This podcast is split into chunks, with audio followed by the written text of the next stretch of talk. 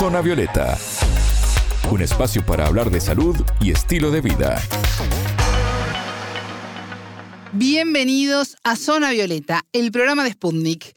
Es un gusto recibirlos. Alejandra Patrone los saluda desde Montevideo. Ya está con nosotros Anabela Aparicio. Anabela, ¿cómo estás? Bienvenida. Bien, Ale, muchas gracias. Vamos a hablar de un problema que afecta a la ciudad de Guayaquil, la segunda más grande de Ecuador, convertida hoy en una ciudad de zombies, según una experta en adicciones, a causa de la droga H. Esta especialista en el tema nos explica más detalles al respecto. Zona Violeta, los rostros de la noticia.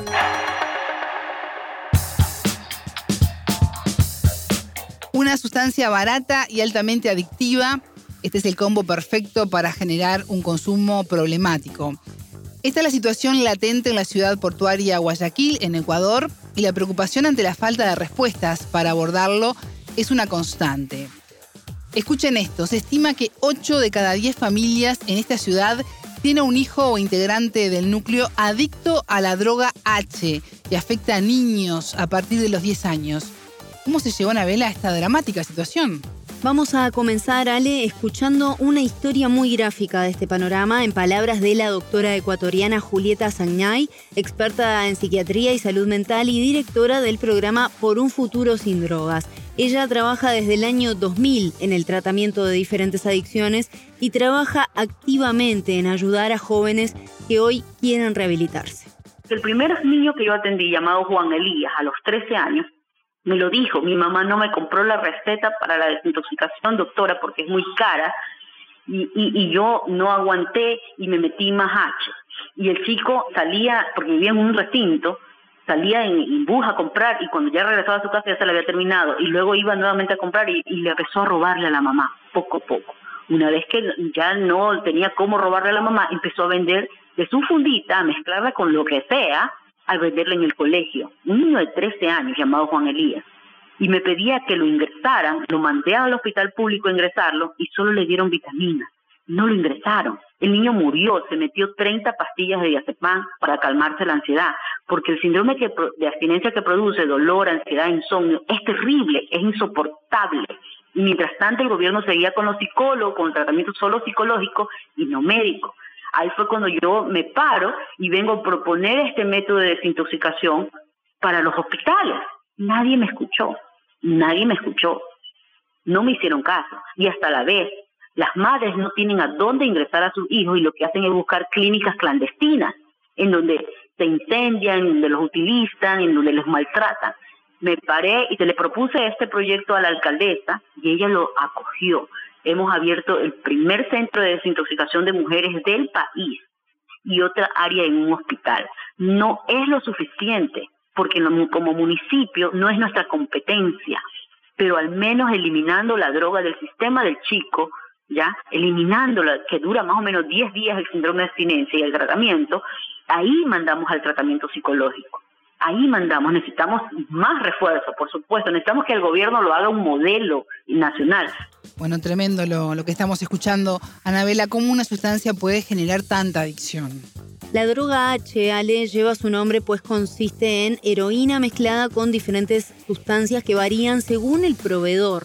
Esto también es otro problema. Pueden contener, entre otros, psicotrópicos, cal, cemento, sustancias utilizadas para elaborar veneno de ratas, anfetaminas, metanfetaminas y benzodiazepinas, entre otros ingredientes.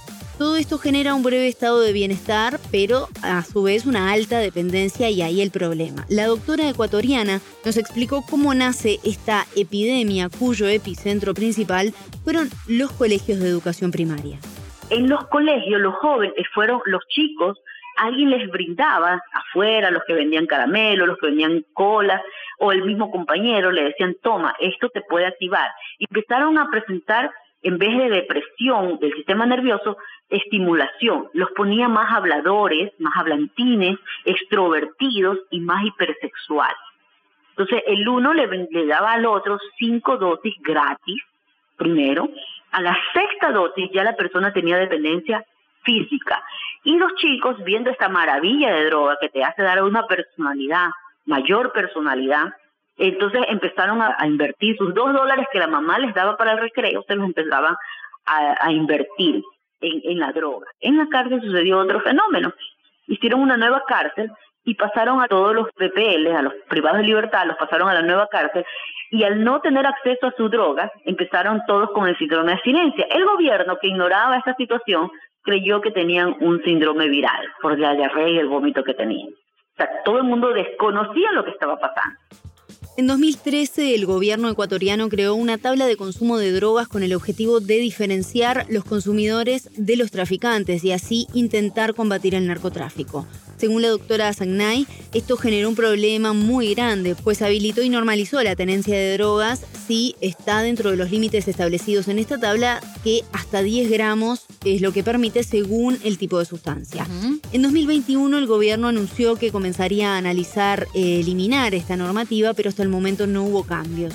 Esto y la falta de respuestas desde el Estado al tratamiento de adicciones son los principales responsables del crecimiento de este fenómeno, según la doctora ecuatoriana. Las mamás no se dieron cuenta de esta situación sino hasta el año que consumían sus hijos. No se daban cuenta porque presentaban cosas leves, algunos se rascaban la cara y la mamá creía que estaba en la adolescencia saliéndole las aspinillas, otros dormían mucho o estaban muy hiperactivos, ¿no? Entonces las mamás no se percataban. Cuando ellos dejaban, a las dos horas que ellos dejaban de consumir, empezaron a presentar síndromes gripales, el estornudo, el bostezo, el lagrimeo, la rinorrea. Y las mamás los llevaban al centro de salud pensando que era alguna enfermedad, algo viral, o la diarrea y el vómito. O sea, nadie se percataba de la situación. Cuando me los empiezan a llevar a mí al consultorio, tengo anotado los colegios que empezaron, los primeros colegios de, de las ciudades alrededor de Guayaquil y de Guayaquil. Entonces, todas las madres empezaron a llevar a sus hijos a los médicos y te puedo asegurar que lo que ha pasado este fenómeno fue una negligencia médica, médica, porque estos chicos iban al médico y el médico lo único que les hacía es darle antigripales o sueros y vitaminas. Cuando el gobierno se percató de este fenómeno, empezó a hacer recién el Ministerio de Salud Pública hacer un protocolo, pero ¿qué pasa? Que el protocolo que hicieron fue primero tratamiento psicológico. Entonces empezaron las madres a llevarlos al psicólogo y el psicólogo le repetía que ponga de su parte, que ponga de su voluntad, pero mientras tanto el chico tenía que consumir cada dos horas. Y como es una droga que no se huele, no te das cuenta porque no se nota, los chicos introdujeron la droga a sus casas. Todos los chicos, lo de la tabla de drogas, me decían, es que es mi dosis personal.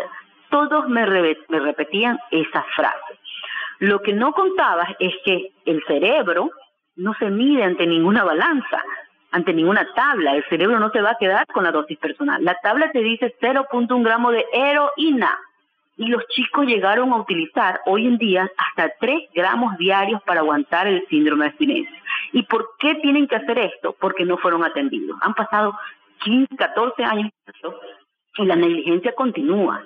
La negligencia persiste. Entonces, en estos 14 años, todos esos chicos se convirtieron en expendedores dentro de su mismo colegio dentro de su mismo colegio para ellos comprar la cápsula o la el dedo, que se llama, el dedo que les dicen, que lo compran en 180 dólares, más de 200 dólares que antes valía la heroína una, una cápsula, 200 ahora lo compran en 60 dólares. ¿Qué contiene eso? Cada uno se inventa la manera de mezclarle otras cosas. La mezcla que contiene cambia según el distribuidor. Hay pocos reportes de incautaciones de estas drogas. Sin embargo, es lo que yo observo. Yo observo a diario cómo va cambiando y el color que contiene la H, que pasó de plomo, ahora a color beige y a color naranja. Ha cambiado el color completamente, pero el deterioro es mayor. El deterioro es mayor. Contiene cada vez menos heroína, pero acá no hay una institución que se dedique a investigar el contenido de la droga. Siempre encuentro anfetaminas, que es el estimulante, y eso explica el por qué ellos se activan. Entonces, estos jóvenes que no fueron atendidos todos estos años, se hicieron adultos y se dedicaron a vender. La especialista en adicciones también explicó los síntomas generados por esta droga, cómo afectan al organismo y las diferencias observadas entre los consumidores de heroína y los de esta droga denominada H. El deterioro que presentaron las personas que consumían, que pasaron de consumir heroína a H, fue atroz. Mientras que cuando consumían heroína, ellos pasaban por ser desapercibidos, solo tenían que cubrirse los brazos con la H el deterioro fue mucho más grave, físico más que nada, físico, la palidez, los pómulos sobresalientes, los ojos hundidos, el color de color tierra. Entonces, los heroinómanos me contaron que esto ya que estaban vendiendo ya no era heroína pura y que ellos tenían que ver la manera de conseguir la heroína pura. ¿Cómo ellos se, se, daban cuenta? Porque cuando ponían el papel plomo para inyectársela, no se hacía la burbujita que normalmente se hace para cogerla con la jeringuilla. Ya no se podía porque se hacía grumo. Y la forma como, ellos este, empezaron a, a presentar los síntomas, mientras que la heroína te produce un rush, un minuto de rush, ah, te produce un high, un vuelo, enseguida, como es una droga depresora, enseguida se duerme. Eso presentaban los heroinómanos. Con la H fue todo lo contrario, se empezaban a activar. Y ahí es cuando yo inicio a hacer pruebas de drogas y encontraba otras drogas como anfetaminas, metanfetaminas, drogas estimulantes en las pruebas de drogas. Y eso explicaba por qué los jóvenes empezaron a decir voy a activarme. Bueno, la doctora nos habla de Guayaquil, pero eh, ¿han detectado, Anabela, la presencia de esta droga en otras ciudades o países fronterizos? Sí, han recibido jóvenes de varias ciudades que llegan a tratarse con ella, incluso se instalan en Guayaquil a trabajar y de esa forma poder financiar la adicción. En Guayaquil ha pasado a todas las ciudades pequeñas y pueblos pequeños y cantones. Hay ya mezcla de la H con cocaína y ellos le llaman capuchino. H con marihuana, ellos le llaman mariachi.